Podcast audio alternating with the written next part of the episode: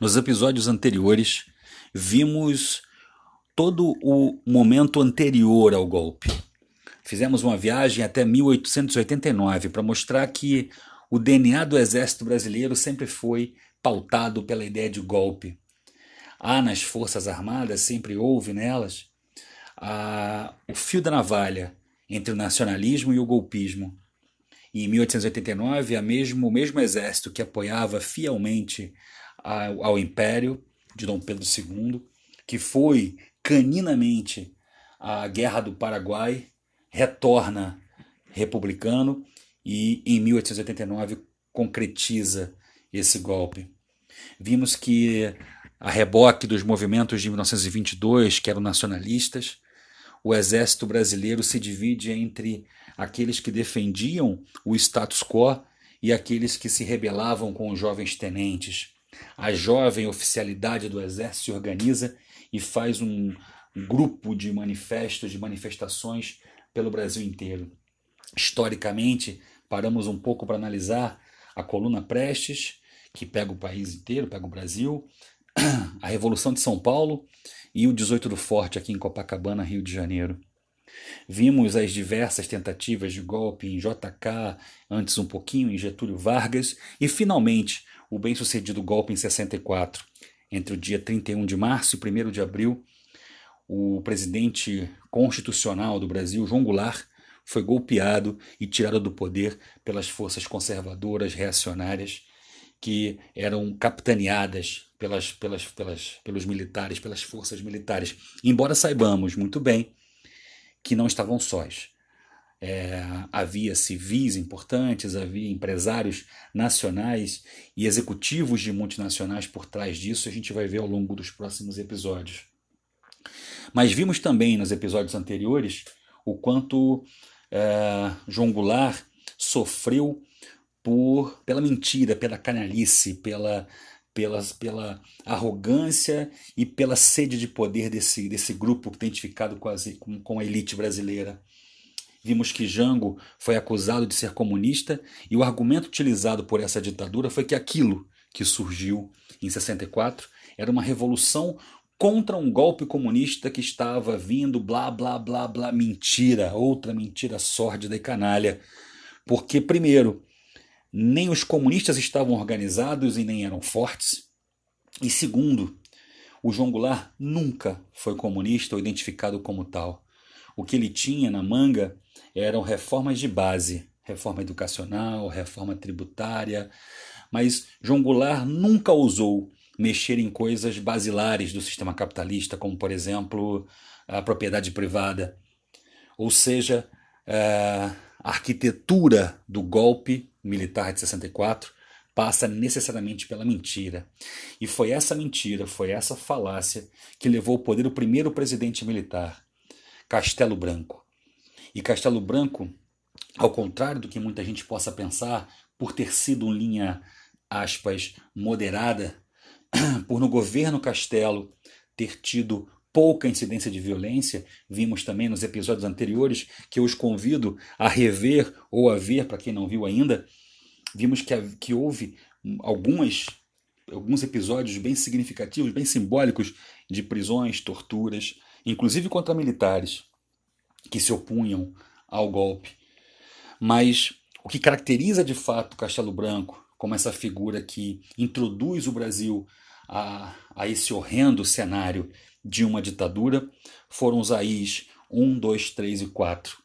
Foi nesse período que deixamos de votar para presidente, que deixamos de votar para governador, que para prefeitos de cidades estratégicas também não votávamos.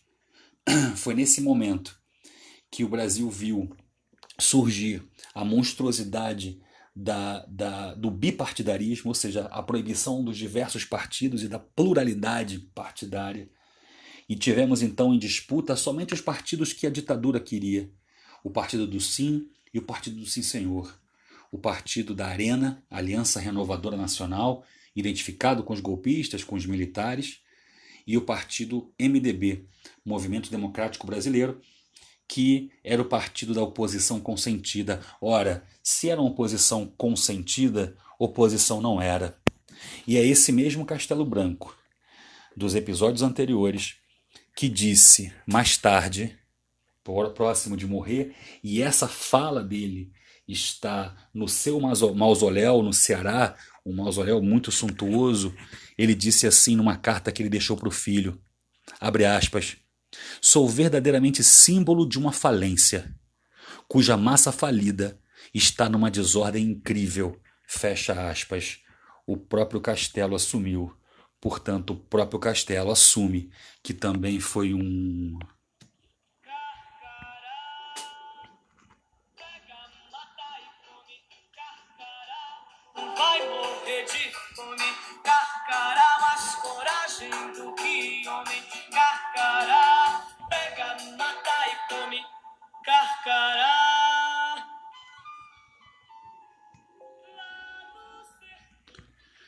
Bom dia, boa tarde, boa noite. Esse é o podcast Baião de Dois e esse é o programa sobre ditadura militar. Durante toda a semana vocês estão acompanhando uma série de episódios sobre esse período histórico brasileiro tão necessário de ser compreendido, as suas vísceras, tão necessário de ser compreendido por dentro. E como disse Percival de Souza no seu livro Autópsia do Medo, abre aspas, Vindo de Roma, a segurança pública é a lei suprema. E desemboca essa mesma mentalidade nos porões da ditadura. Contra a pátria não há direitos, informava a placa pendurada no saguão dos elevadores da Polícia Paulista. Sim, a partir do governo Castelo Branco, que vimos no episódio anterior, a, a Lei de Segurança Nacional ela dizia que qualquer um que se opusesse ao modelo, ao sistema, poderia estar sofrendo o punho cerrado da lei, que qualquer cidadão podia ser, é, que fosse enquadrado na Lei de Segurança Nacional, poderia ser incriminado e por um, por um, um julgamento, com um julgamento militar. Ou seja, nós estamos entrando agora num período de chumbo dessa ditadura. Se quem viu, ouviu o podcast até esse momento, entendeu que o governo Castelo Branco foi um governo difícil, duro, perigoso, assombroso, a partir de agora, senhoras e senhores, o estômago há de embrulhar. Começaremos Arthur da Costa e Silva, considerado um presidente linha dura. E foi no dia 15 de março de 1967 que Arthur da Costa Silva chega ao poder e diz a seguinte frase na sua posse, abre aspas, prometo defender, manter e cumprir a Constituição, fecha aspas, porque qualquer coisa que ele tenha dito a partir disso, nós todos sabemos que o coloca nesse seleto rol de canalhas, de carcarás. Ou seja, mais um desses ditadores que juram a Constituição, mesmo aquela Constituição feita por é, Castelo Branco, mesmo aquela Constituição feita de, com, com, com componentes ditatoriais visíveis nos AIs 1, 2, 3 e 4. Mesmo aquela vai ser burlada por Costa e Silva quando for necessário, na visão deles, é claro. Naquela manhã que ele jura essa Constituição, o tempo era chuvoso. Chovia muito em Brasília, mas acreditem, senhoras e senhores, havia gente na posse. E acreditem, senhoras e senhores, muitas delas, algumas delas não eram pouco, muitas pessoas, mas havia gente naquela posse, muitas delas de camisa verde e amarela. Qualquer semelhança não é mera coincidência. Da mesma forma que Castelo Branco tinha fama de estudioso, o Costa Silva tinha fama de idiota. Porque era pouco afeito às letras. Essa palavra idiota, coloque em aspas, porque ela não é minha. Ele era pouco afeito às letras. O Cordeiro de Farias, que era um colega dele de farda, chegou a dizer um dia o seguinte: abre aspas. Ele um dia me viu passar pelo corredor levando um livro sobre a guerra do Vietnã e me disse: você é um idiota, perdendo tempo com essas coisas. Hoje só faço palavras cruzadas. Fecha aspas. Essa era a caracterização que tinha o presidente é, Costa Silva sobre o livro, sobre as leituras, sobre a vida, sobre a importância do ler, muito parecido com um certo capitão. A diferença é que para se chegar a marechal, como Costa Silva chegou, aliás, ele já era marechal nesse período, é, supõe-se que um mínimo de, de conhecimento ele tenha, o um mínimo, ainda que tosco, o um mínimo. Né? Imaginem só quem chega à presidência como capitão nas formas que vemos, né? o parecido com o que vimos, mas vamos deixar isso para o futuro. O Costa Silva é um retorno ao século XIX, literalmente, porque ele nasceu em 1899. Ele foi tenente nos anos 20, se encantou pelo movimento tenentista, é, foi preso em 22 e ficou seis meses no navio presídio. E foi um apendicite. Agora, olha que coisa curiosa e, e os destinos da história, como é que rolam, né? Um apendicite tirou ele da coluna Prestes.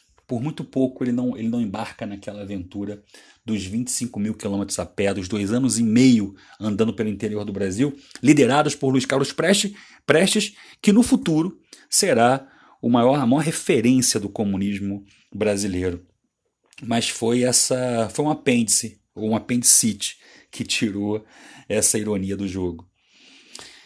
Ele participou da Revolução de 30, então reparem como você já tem um perfil ali de um presidente, de, de um militar engajado com os movimentos golpistas, né, com os movimentos de ruptura. E na era Jango, né, ele era um general, e participou ativamente da articulação do golpe. Ele foi um dos, uma das figuras mais importantes do exército nessa configuração. Tanto é que imaginavam que ele seria o presidente da República inicialmente. Mas o que os militares entenderam naquele momento era que se precisava de alguém de farda, mas que tivesse uma boa entrada, um bom diálogo com amplos setores da sociedade, né? com setores civis, com empresariado, e por isso que foi escolhido o Castelo Branco e não o Costa Silva. É, já Marechal, ao longo do governo, do governo Castelo, ele foi se impondo mesmo como sucessor e acabou sendo candidato único daquela, mil aspas, por favor, senhoras e senhores, eleição.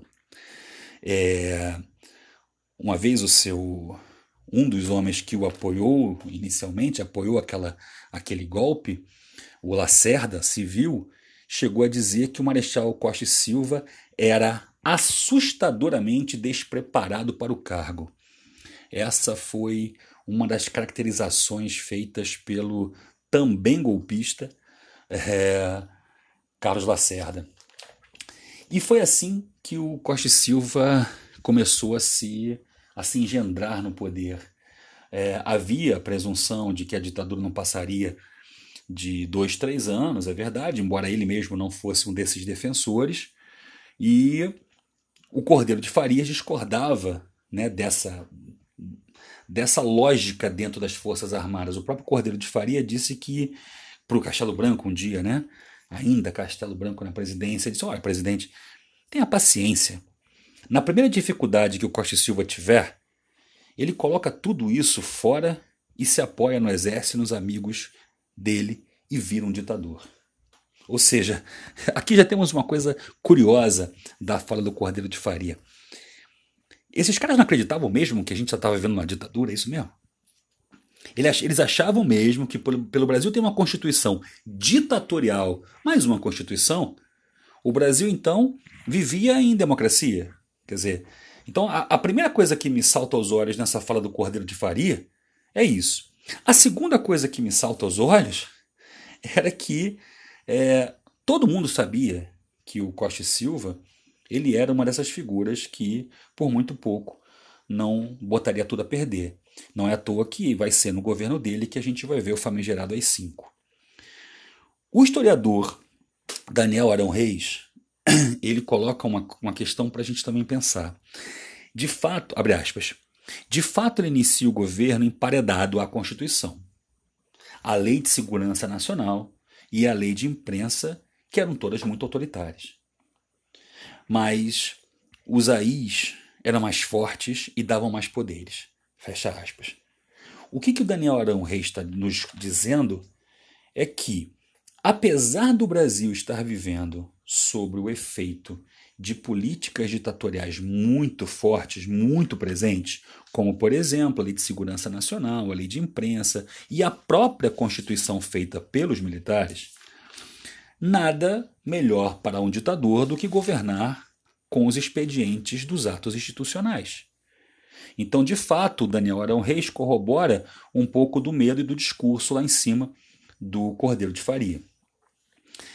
É, o Costa Silva ele era apresentado né, para as pessoas, ele era publicamente apresentado até pela imprensa como uma figura mais bonachona, desses presidentes um pouco mais é, é associados ao populismo, né, quase como dessas figuras que fingem que comem pão com doce de leite condensado, pão com açúcar e margarina, que tomam café em copo de geleia, sabe essas figuras exóticas que algumas pessoas menos afeitas à, à percepção política elas acabam embarcando.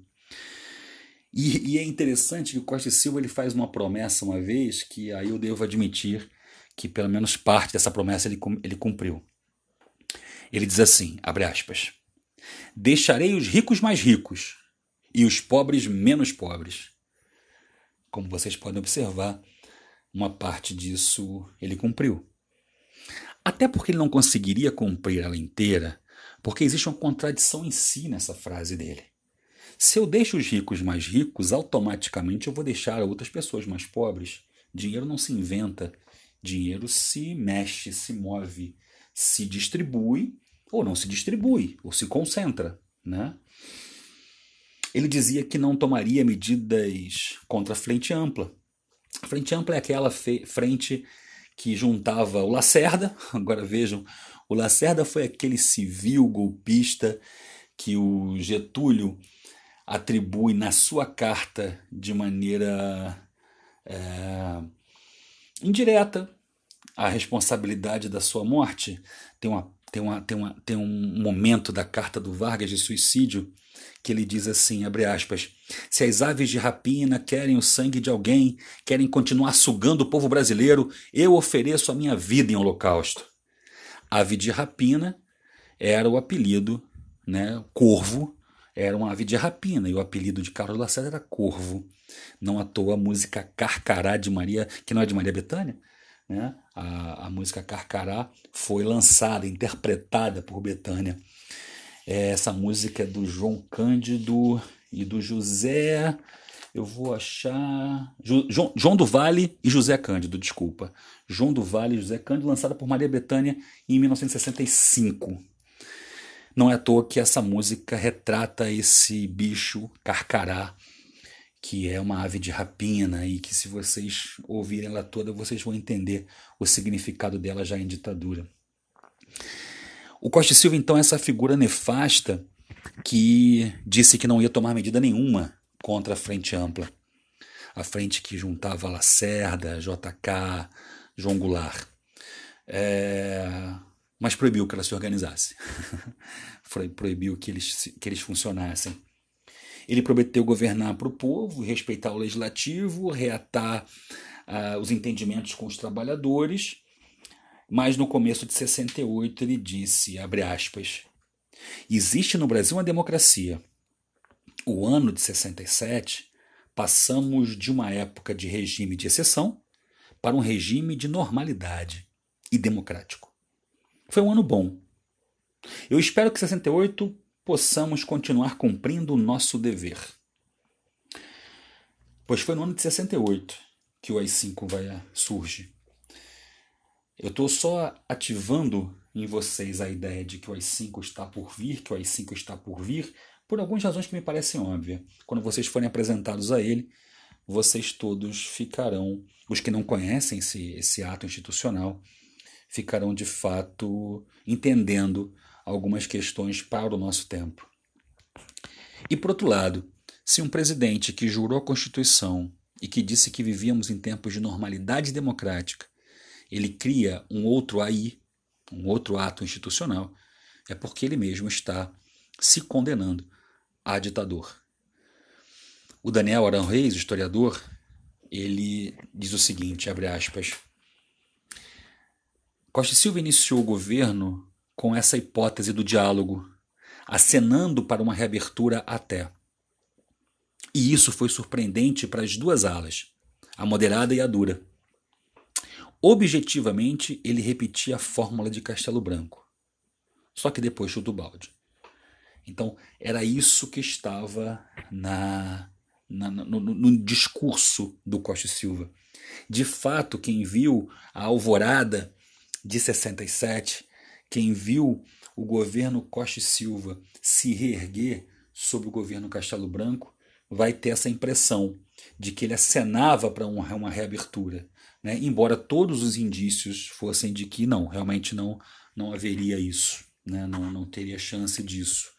Volta e meia, essa, essa postura autoritária, arrogante, própria dos militares, mas em especial do Costa e Silva, se arvorava. Bom, muita gente diz assim: ah, não, mas no campo econômico a ditadura. E aí botam reticências e vão defender a ditadura pelo campo econômico. Então vamos a alguns números, e eu vou falar números, inclusive, que falam favoráveis à, à ditadura, depois eu desconstruo isso. Mas não porque eu queira, porque em economia não se mente. Aliás, o ministro que eu vou citar aqui agora era o Delfim Neto, o ministro da Fazenda, era um jovem economista à época, ainda vivo, hoje continua escrevendo artigos para revistas renomadas no Brasil. O Delfineto, uma vez, ele. Porque toda vez que ele falava alguma coisa, as pessoas viam, as pessoas compravam nos mercados e viam que a inflação, a inflação era galopante, que o dinheiro do trabalhador não dava para comprar quase nada. E ele, Delfineto, sempre que ele dava uma entrevista, dava um depoimento, ele dizia, ele terminava dizendo que os números não mentiam. E aí vinha, dava um número, e sempre números muito positivos à época para o Brasil, e sempre dizia no final: os números não mentem, os números não mentem. Sempre ele tinha esse argumento. Um dia ele sai, a ditadura acaba, ele sai da presidência e ele vai para um programa de entrevistas, o Roda Viva, na TV Cultura.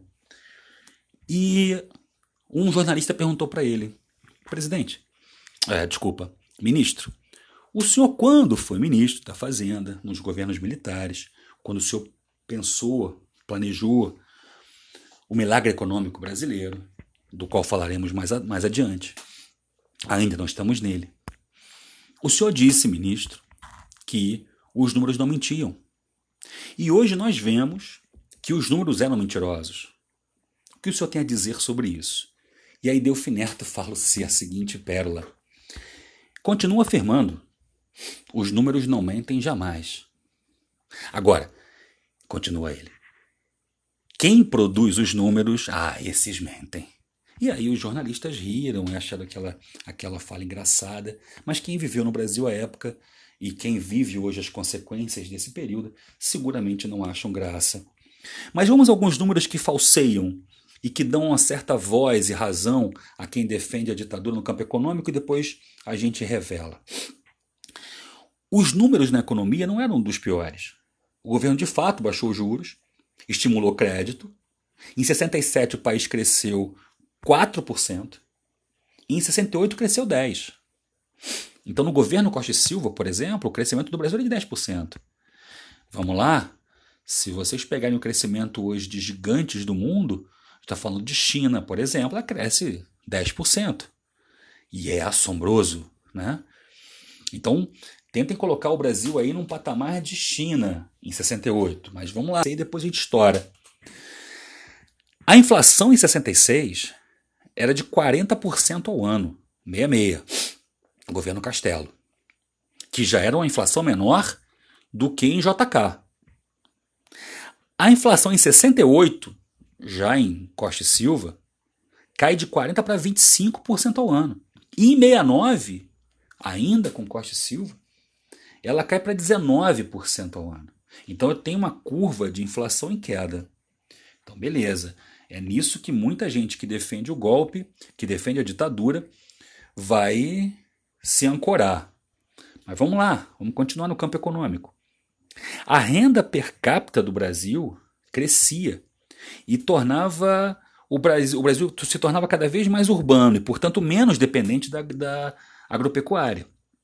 Então já, eu já tenho uma ideia de modernidade aí se desenhando. O próprio Costa Silva, enquanto pessoa, ele era um, um, um estatista, né? ele, ele era favorável à presença do Estado na economia e altamente centralizador. Foi no governo dele que foi feito o Mobral, muita gente já ouviu falar nele, né? O Mobral era um, era um projeto de alfabetização de adultos e que é curioso, o Mobral substitui exatamente o método Paulo Freire, né? Quem ele derrubou como ministro da, da educação de João Goulart, que era. Mas um dia a gente talvez faça um programa só sobre Paulo Freire, até para desmistificar, né? Porque as pessoas têm, elas costumam falar sobre Paulo Freire sem, sem sequer saber quem é esse personagem. No governo Costa e Silva foram criadas é, algumas empresas públicas, entre elas a Embraer, né? Então, assim, muitas empresas públicas foram criadas no governo militar, nos governos militares. É, o, os preços e os salários estavam controlados, né? você tinha um controle de fato na, na caneta de preços e você tinha um controle também de salários. O fato é, senhoras e senhores, que a gente não pode dissociar esse tempo que o Brasil vivia ao que acontecia no restante do planeta. O Brasil estava passando por um processo que mundialmente era reconhecido, era, era, era associado a um processo libertário. Enquanto o Brasil vivia uma ditadura feroz, terrível, tenebrosa, o, o mundo vivia um momento libertário, um momento de, de onde a juventude estava indo para as ruas no mundo inteiro para pedir mudanças, para pedir é, transformações, para pedir liberdade. Questionamentos que vinham à direita e à esquerda. Você tinha gente questionando tanto o capitalismo quanto o socialismo igualmente. Então, uh, não, não podemos nos esquecer que a gente está falando de um presidente conservador, num momento histórico altamente conservador, é, num Brasil que está é, sendo governado pelos preceitos de uma ditadura reacionária, só que o mundo está respirando os ares da transformação. E é nesse sentido que a gente vai continuar o nosso podcast no próximo encontro. E a lógica que vocês vão ver nessa juventude que queria mudar o mundo, a fantástica juventude de 68, tanto no Brasil quanto no exterior, é mais ou menos essa expressada pelos mutantes com Caetano Veloso.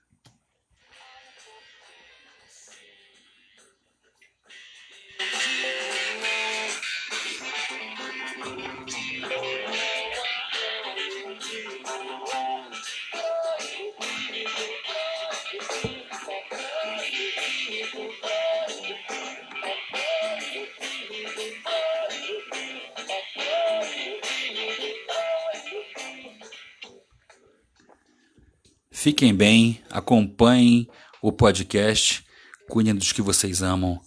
Até lá. Abraços.